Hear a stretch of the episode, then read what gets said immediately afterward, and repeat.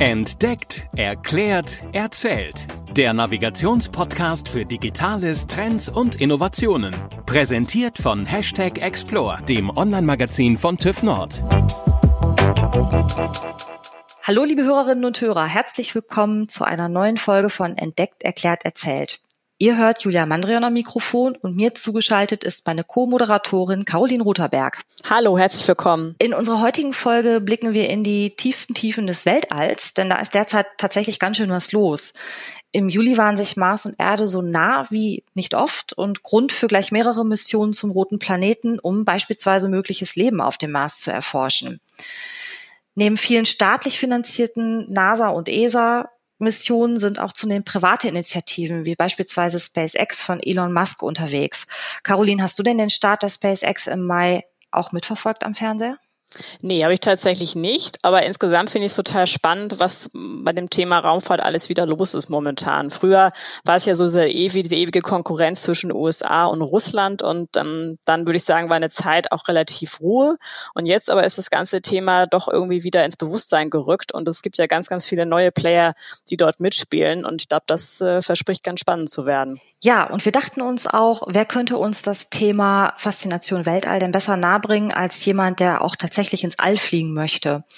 Was die Faszination ausmacht, wie man tatsächlich auch Astronautin wird und wie sich Schwerelosigkeit dann auch ganz in der Realität anfühlt, erzählt uns die Astrophysikerin und angehende Astronautin Susanna Randall im Interview. Viel Spaß beim Zuhören. Herzlich willkommen, Susanna. Wir freuen uns, dass du dir die Zeit genommen hast, heute ein bisschen mit uns zu plaudern. Und für den Anfang würde ich dich einfach bitten, ob du ein paar persönliche Infos zu dir ergeben magst. Ja, hallo, ich freue mich hier zu sein. Ich bin Susanna Randall und ich trainiere gerade dafür, Deutschlands erste Astronautin zu werden.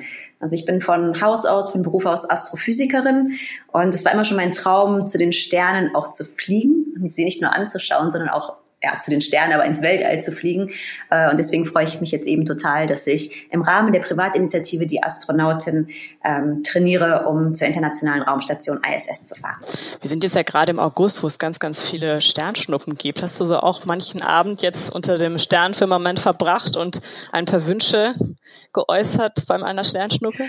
Ja, es ist schade, weil ich wohne mitten in München. Und ja, in den letzten Jahren habe ich das öfters gemacht, dass ich die Perseiden äh, irgendwo, irgendwo beobachtet habe. Aber diesmal hat es zeitlich nicht hingehauen, dass ich eben rausfahre nachts, weil die auch in der zweiten Nachthälfte eher zu sehen sind. Ähm, deswegen habe ich sie jetzt noch gar nicht gesehen dieses Jahr. Aber gut, es gibt immer wieder, immer wieder Meteoritenschauer und äh, beim nächsten Mal bin ich dann wieder dabei. Sehr gut. Wir haben ja jetzt auch gerade Juli, August die Zeit, wo sich die Erde und Mars ganz besonders nah sind. Das glaube ich, nur alle zwei Jahre, dass eben auch es möglich ist, Missionen zu starten. So ein Flug dauert ja etwa dann so ein halbes Jahr bis, bis, bis zehn Monate und zwar die NASA hat was zum, zum Richtung Mars geschickt, auch äh, andere Staaten waren dabei, China und die Vereinigten Arabischen Emirate. Und oft geht es ja bei diesen verschiedenen Missionen darum, eben zu gucken, wie ist die Topografie, ähm, wie sind die Mineralvorkommen, Wasservorkommen, geht ja auch immer um das Thema, war oder ist Leben auf dem Mars möglich? Was glaubst du? Ja, es ist, es ist immer noch eine interessante Frage. Also ich ich würde fast davon ausgehen, also ich, ich muss dazu sagen, ich bin keine Astrobiologin, also sitze nicht mein Spezialgebiet, aber ich gehe schon davon aus, dass es irgendwann mal auf dem Mars zumindest einfaches Leben gegeben haben muss eigentlich. Weil es wurde ja schon gezeigt, dass es mal flüssiges Wasser gegeben hat. Dann ist die Wahrscheinlichkeit, dass eben dann auch Leben dort entstanden ist, irgendwo, vielleicht auch unterirdisch, ist relativ hoch. An Marsmännchen glaube ich jetzt eher nicht. Ich denke, die hätten wir schon gefunden und auch gesehen. Sie hätten uns besucht vielleicht auch, oder? Sich da unsichtbar gemacht. ja, genau. Außer die verstecken sich vor uns und die sind so viel weiter als wir, ähm, dass wir die mit unseren ganzen Missionen, die ja alle schon zum Mars geflogen sind, einfach nicht finden konnten. Aber wie gesagt, ich denke, das ist eher unwahrscheinlich. Aber so einfaches bakterielles Leben zum Beispiel, das kann ich mir durchaus vorstellen. Du hattest ja gerade auch schon in der Vorstellung kurz gesagt, dass es dein großer Traum ist, eben selbst auch ins All zu fliegen und, und die Erde mal von oben zu sehen. Du bist ja eine der beiden Protagonistinnen der privaten Initiative, die erste deutsche Astronautin. Du hast es zwar kurz schon angerissen, aber kannst du noch einmal ein bisschen ausführlicher beschreiben, worum es da geht? Ja klar, also die Astronautin hat sich eben zum Ziel gesetzt, wie der Name schon sagt, die erste deutsche Astronautin in den Weltraum zu bringen. Und es ist wirklich krass und je länger ich dabei bin, desto wütender werde ich eigentlich auch, weil es eben so ist, dass Deutschland schon elf Männer in den Weltraum geschickt hat. Die haben jetzt gerade bekannt gegeben, dass sie eben nächstes Jahr den zwölften deutschen Mann ins Weltall schicken möchten und eben noch keine einzige deutsche Frau. Und ähm, das ist für ein Land wie Deutschland, was sagt, hey, wir sind total gut mit Gleichberechtigung und äh, Frauen können bei uns alles machen, sogar Bundeskanzlerin werden, ist es schon ein bisschen beschämend, finde ich, dass wir eben einfach noch keine Frau im Weltall hatten. Weil die Astronauten sind ja sowas wie, ich würde sagen, die Popstars der Naturwissenschaften. Also das ist schon, wir stehen schon sehr in der Öffentlichkeit, ähm, Kinder schauen vor allen Dingen auch zu uns auf. Und da denke ich einfach, es ist wahnsinnig wichtig, dass wir da auch weibliche Rollenbilder haben für die Kinder, also in diesen Berufen, äh, in diesen MINT-Berufen einfach. Und ähm, Deswegen hat sich Claudia Kessler, das ist die Initiatorin der Stiftung Erste Deutsche Astronautin, hat sich gesagt, hey, das kann doch nicht sein. Ähm, es war damals 2016, dass wir 2016 noch keine deutsche Frau im Weltraum hatten und das müssen wir ändern. Und eben mit dieser Privatinitiative. Ähm, das heißt, wir sind wirklich eigentlich ein Start-up, so ein Start-up für Astronautinnen sozusagen. Ähm, das gab es wahrscheinlich vorher auch noch nie, oder? Nee, also es ist wirklich was, was ganz Neues. Ähm, wir sind auch mit die ersten potenziell kommerziellen Astronauten also die eben nicht über eine Behörde fliegen, also über eine staatliche Organisation, sondern wir möchten eben kommerziell fliegen, eventuell mit staatlicher Unterstützung, ähm, eben mit einem der neuen Anbieter, die jetzt gerade in den USA groß rauskommen mit SpaceX oder auch mit Boeing. Aber ja, es ist, es ist natürlich finanziell gerade jetzt in der Corona-Zeit extrem schwierig, weil wir eben nicht staatlich gefördert werden, bis jetzt zumindest nicht, und uns eben ja selber privat das ganze Training und auch den Start und alles finanzieren müssen. Aber ja, wir denken, wir wollen eben ein Zeichen setzen und sagen, hey, man kann es auch außerhalb dieser ganzen Strukturen schaffen und vor allen Dingen kann man halt auch ja, was, was, was Neues wagen. Und in den USA sind die in dieser Hinsicht, finde ich, schon viel weiter. Ich sehe das auch immer, wenn, wenn wir in den USA sind, sagen die immer, oh, coole Idee, oh, das muss ja funktionieren. Und in Deutschland ist es ein bisschen so, ach Gott, ja, hm, aber das ist ja neu, das hat ja noch keiner gemacht. Hm, ob das wohl funktioniert? Ah, das ist unheimlich, ne? ja, ist es. Und ähm, das finde ich ein bisschen schade. Aber wie gesagt, also wir sind mit vollem Elan dabei und wir hoffen, diese Widerstände zu überwinden und eben, dass eine von uns beiden, wir trainieren dann zu zweit, meine Kollegin Insa Eich und ich, dass wir zumindest eine ins Weltall schicken können ähm, von uns und dass wir dann eben sagen können, okay, auch Deutschland hat es 2020 oder bis dahin 2021 wahrscheinlich geschafft, eine Frau in den Weltraum zu bringen. Du hattest schon gerade gesagt, irgendwie, dass das Thema Vorbild, dass es wichtig ist, dass eben, ja, eigentlich im Grunde aktuell in Deutschland es kein weibliches Vorbild gibt. Wer waren denn für dich Vorbilder? Ja, für mich ganz klar, ähm, das war Sally Wright. Und gut, ich bin eben bilingual aufgewachsen, also mein Vater ist Engländer. Das heißt, ich hatte da auch immer schon den Zugang zur englischsprachigen Literatur. Und ich habe dann irgendwann in einem, in einem Kinderbuch, in einem wahrscheinlich US-amerikanischen Kinderbuch, Sally Wright entdeckt. Und das war für mich wirklich so ein da habe ich zum ersten Mal gemerkt, dass es eben nicht nur diese Playmobil-Figuren, diese männlichen Astronauten, wie man sich das so vorstellt, diese Alpha-Männer, dass es eben auch Frauen machen können. Und ähm, Sally Bright, die war einfach, ja, die hatte auch so dunkle Locken, hat immer total nett gelächelt, fand ich, und wirkte total sympathisch. Und für mich war das einfach, ja, die Frau, die mir gezeigt hat, hey, man kann, man kann eine Frau sein und man kann auch nett sein und irgendwie fröhlich und man kann aber trotzdem Astronautin werden. Und ja, für mich war das einfach toll. Dann habe ich gedacht, okay, wenn die das macht, oh, dann will ich das aber jetzt auch machen. Die sieht so glücklich aus damit und dann will ich das auch machen. Und ähm, so bin ich dann auch dazu gekommen, dass dieser Berufswunsch, Astronautin zu werden, geboren ist. Weil es ist jetzt ja nicht so was Klassisches, ne, was man vielleicht früher mal in sein Poesiealbum geschrieben hat, aber dennoch ist der Weg ja nicht so einfach. Wie, wie sah der Weg denn aus bis heute? Wie wird man Astronautin? Ja, das ist tatsächlich nicht so einfach also bei mir war das wirklich immer dieser Kindheitstraum, aber mir war ja klar, irgendwann, also als ich dann ein bisschen vernünftiger wurde, so als Teenager, habe ich auch gedacht, okay, ich muss jetzt auch was Ordentliches lernen. Und das wird wahrscheinlich eher nichts mit diesem total depperten Traum.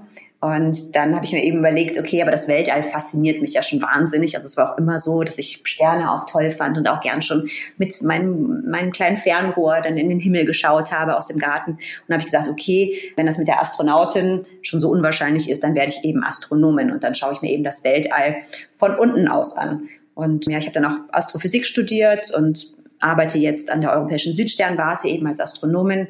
Und ja, ich hatte mich eigentlich auch schon damit abgefunden, dass es wahrscheinlich nichts wird mit diesem Kindheitstraum.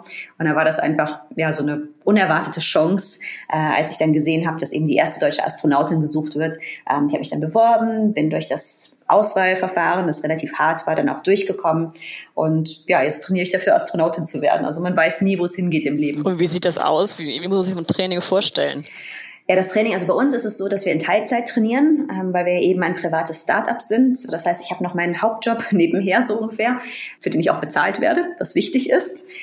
Und das Training ist, also wir machen das meistens dann in Blöcken. Und das heißt in, in Wochenblöcken. Und da gibt es unterschiedliche Sachen. Also was sehr, sehr wichtig ist, ist natürlich die Theorie. Das vergessen viele Leute, die denken, ich renne von einem Survival-Training zum nächsten. Aber die ganze Theorie ist natürlich wahnsinnig wichtig. Also wir mussten Sachen lernen wie Orbitalmechanik. Also wie funktioniert das äh, mit den unterschiedlichen Umlaufbahnen? Wie funktionieren zum Beispiel die elektrischen Systeme auf der internationalen Raumstation? Wie ist es mit dem Weltraumschrott? Welche Gefahr stellt er für uns dort oben da? Und solche Sachen. Also da war ganz, ganz viel Theorie dabei.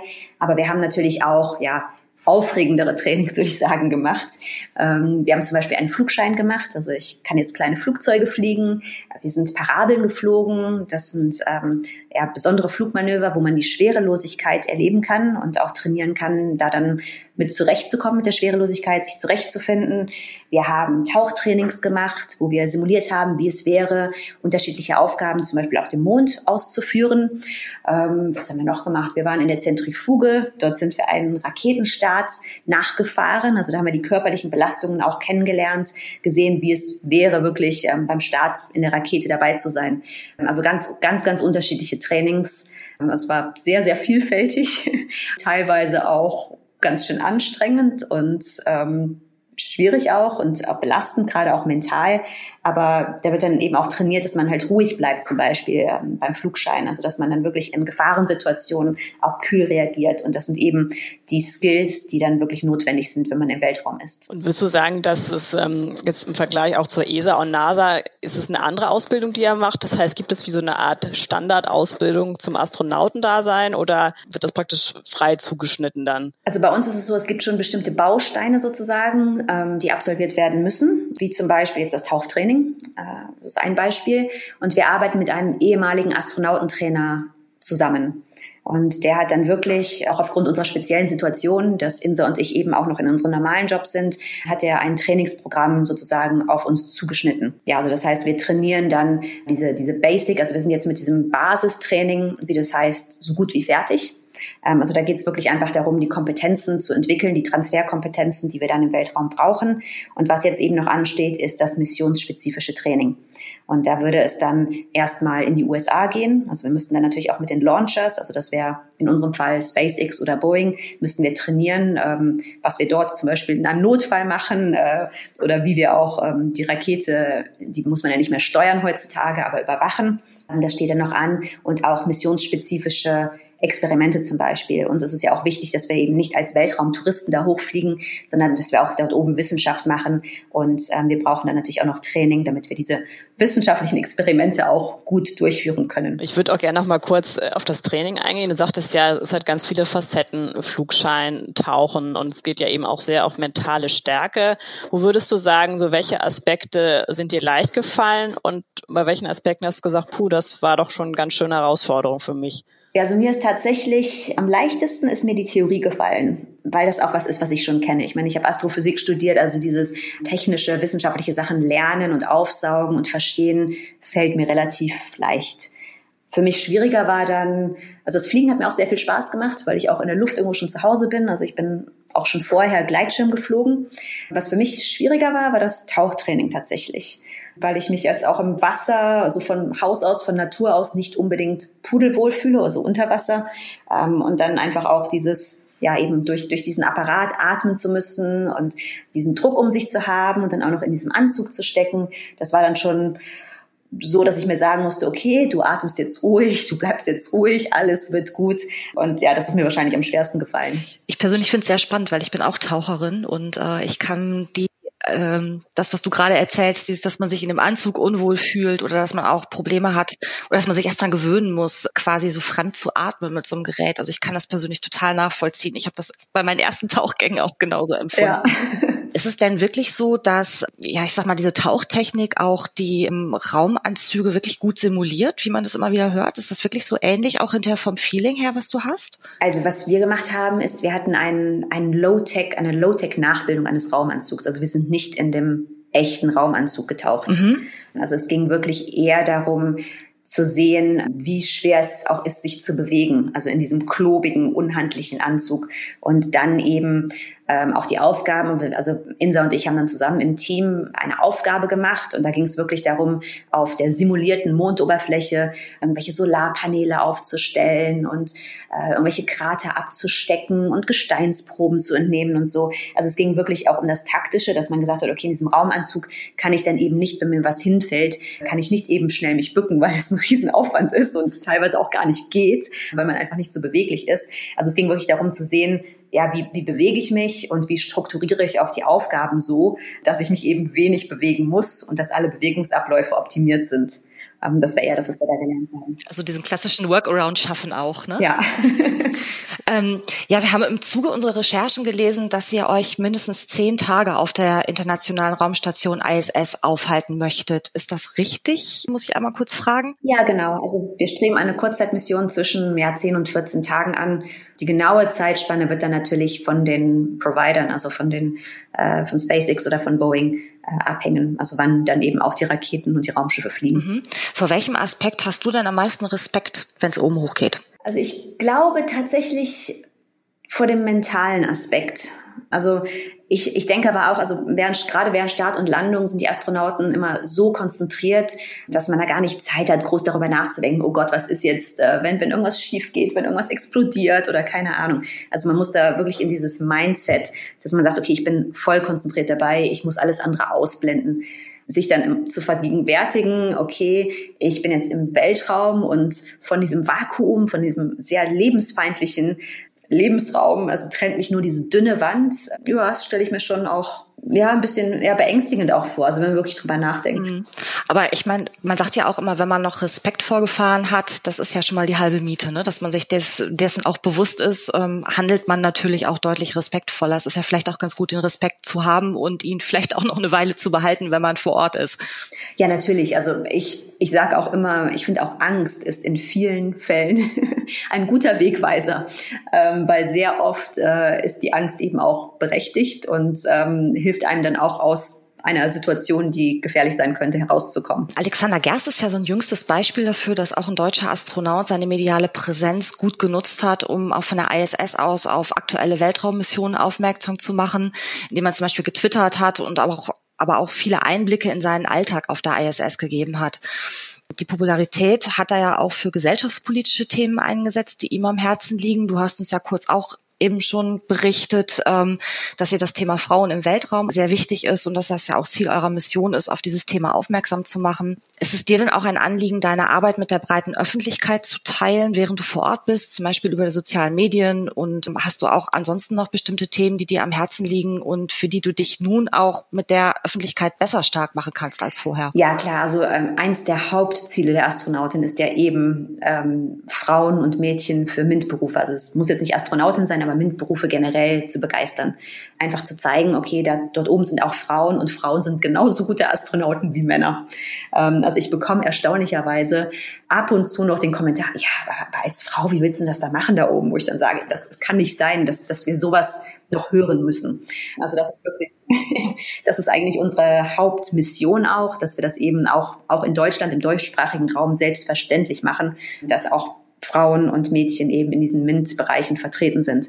Das ist ganz, ganz wichtig. Und wir haben natürlich auch unterschiedliche Projekte. Also wir wollen vor allen Dingen auch viel mit Kindern arbeiten. Wir haben jetzt auch gerade einen Wettbewerb, ähm, der ist sehr cool, der heißt Code for Space, also Code wie Coden, ähm, also mit dem Computer programmieren.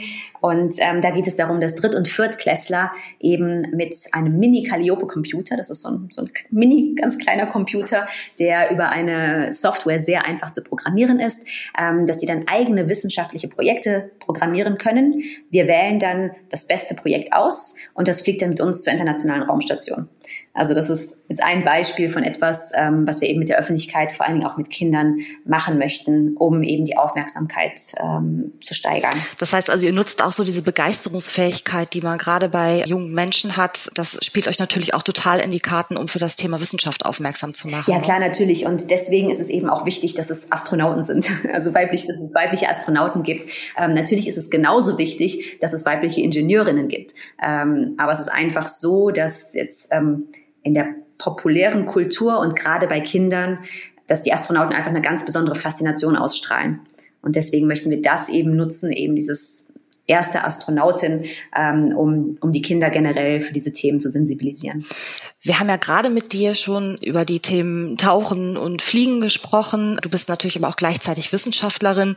Das klingt immer so ein bisschen so, als ob so zwei Herzen in deiner Brust schlagen. Einerseits die Abenteurerin in dir und andererseits die Wissenschaftlerin in dir. Was kommt denn deiner Meinung nach ja stärker zu tragen? Also ich sehe das gar nicht als äh Konflikt eigentlich. Also, weil Wissenschaftler sind auf ihre eigene Art auch Abenteurer. Also ich glaube, sowohl beim Abenteuer oder bei dieser Exploration als auch in der Wissenschaft geht es eben darum, Neues zu entdecken. Sachen, die wir nicht verstehen, zu verstehen. Ähm, deswegen sehe ich das gar nicht so als Widerspruch. Also ähm, ich, ich hatte das auch eigentlich immer schon, dass mir beides wichtig war. Ähm, also auch an neue Orte zu kommen und zu erleben, aber auch diese zu verstehen. Und deswegen, also für mich verbindet der Beruf der Astronautin eigentlich beides perfekt. Also man hat eben dieses Abenteuer, kommt ins Weltall, ähm, also entdeckt Neues, aber man hat gleichzeitig auch die Chance, dann eben in der Schwerelosigkeit Experimente auszuführen und auch Sachverhalte, die wir jetzt so auf der Erde nicht untersuchen können, zu verstehen. Ja, prima. Susanna, dann kommen wir auch schon zu unserem letzten Frageteil. Zwei Dinge fragen wir alle unsere Gäste in unserem Podcast. Nämlich zum einen, wann bist du das letzte Mal in deinem Leben 24 Stunden offline gewesen? Ich muss echt nachdenken. Ähm, wir hatten auch noch keinen Gast, der uns das beantworten konnte, muss ich auch ganz ehrlich sagen, wir suchen immer noch. Also ich war tatsächlich vor ähm, ja, drei Wochen jetzt war ich im Urlaub und da war ich insoweit offline, als dass ich keine E-Mails gecheckt habe. Aber ich habe trotzdem SMS bekommen. Das zählt wahrscheinlich nicht. Ich habe im Zuge der Vorbereitung ist mir eine Frage in den Kopf gekommen. Wenn du zur ISS hochfliegst, wie sieht's denn da oben mit dem Thema Handy und Handyempfang aus? Ich bin in einem deutschen Dorf groß geworden, da ist es ja immer nicht so prickelnd mit dem Handyempfang. Sieht's da oben besser aus? Also ich denke, man hat wahrscheinlich auf der ISS besseren Handyempfang als in einigen Orten in Deutschland. Also was heißt, was heißt Handyempfang? Also es läuft dann über, über WLAN. Keine Ahnung, äh, das, das Handynetz gibt's da oben natürlich nicht, aber über WLAN ist man eigentlich immer verbunden. Also da werden ja auch riesige Datenmengen von den Experimenten zum Beispiel runtergeschickt zur Erde, aber es steht eben auch äh, eine gewisse Bandbreite für ja, persönliche oder auch Outreach-Aktivitäten zur Verfügung. Also Alexander Gers hat ja auch ständig getwittert von der ISS und das läuft dann da über das Internet. Darfst du dein privates Handy mitnehmen oder habt ihr da Technik, die quasi gemeinschaftlich genutzt wird? Also man hat dort oben vor allen Dingen iPads. Ähm, die arbeiten sehr, sehr viel mit iPads. Mein eigenes Handy, weiß ich nicht. Das müsste wahrscheinlich, also die Sicherheitsanforderungen sind ja sehr, sehr hoch. Das müsste dann wahrscheinlich alle möglichen Sicherheitsanforderungen erfüllen. Und jetzt bei meinem älteren Handy weiß ich nicht, ob das dann so funktionieren würde. Okay. Ähm, genau, und dann noch eine letzte Frage. Gibt es denn noch eine digitale Innovation, die aus deiner Sicht erfunden werden müsste, um dir persönlich das Leben so richtig schön zu erleichtern? Ich weiß nicht, ob es unter digital fällt. Ähm, vielleicht fällt das eher unter Physik. Aber also ich finde das Beamen ganz, ganz toll. gerade jetzt in der Corona-Zeit, ähm, wo viele Menschen sich auch nicht mehr in den Zug setzen müssen oder in ein Flugzeug oder so. Also ich fände es so toll, wenn ich mich einfach irgendwo hinbeamen könnte zu meinem Freund oder auch auf eine Konferenz und eben die ganze Reisethematik nicht mehr so hätte. Aber wer weiß, ob das möglich sein wird. Würde dir wahrscheinlich auch einen Teil deiner Trainings ersparen, wenn du dich einfach zur ISS hochbeamen könntest. Genau, das, das wäre das wär ein anderer Aspekt. Nee, genau.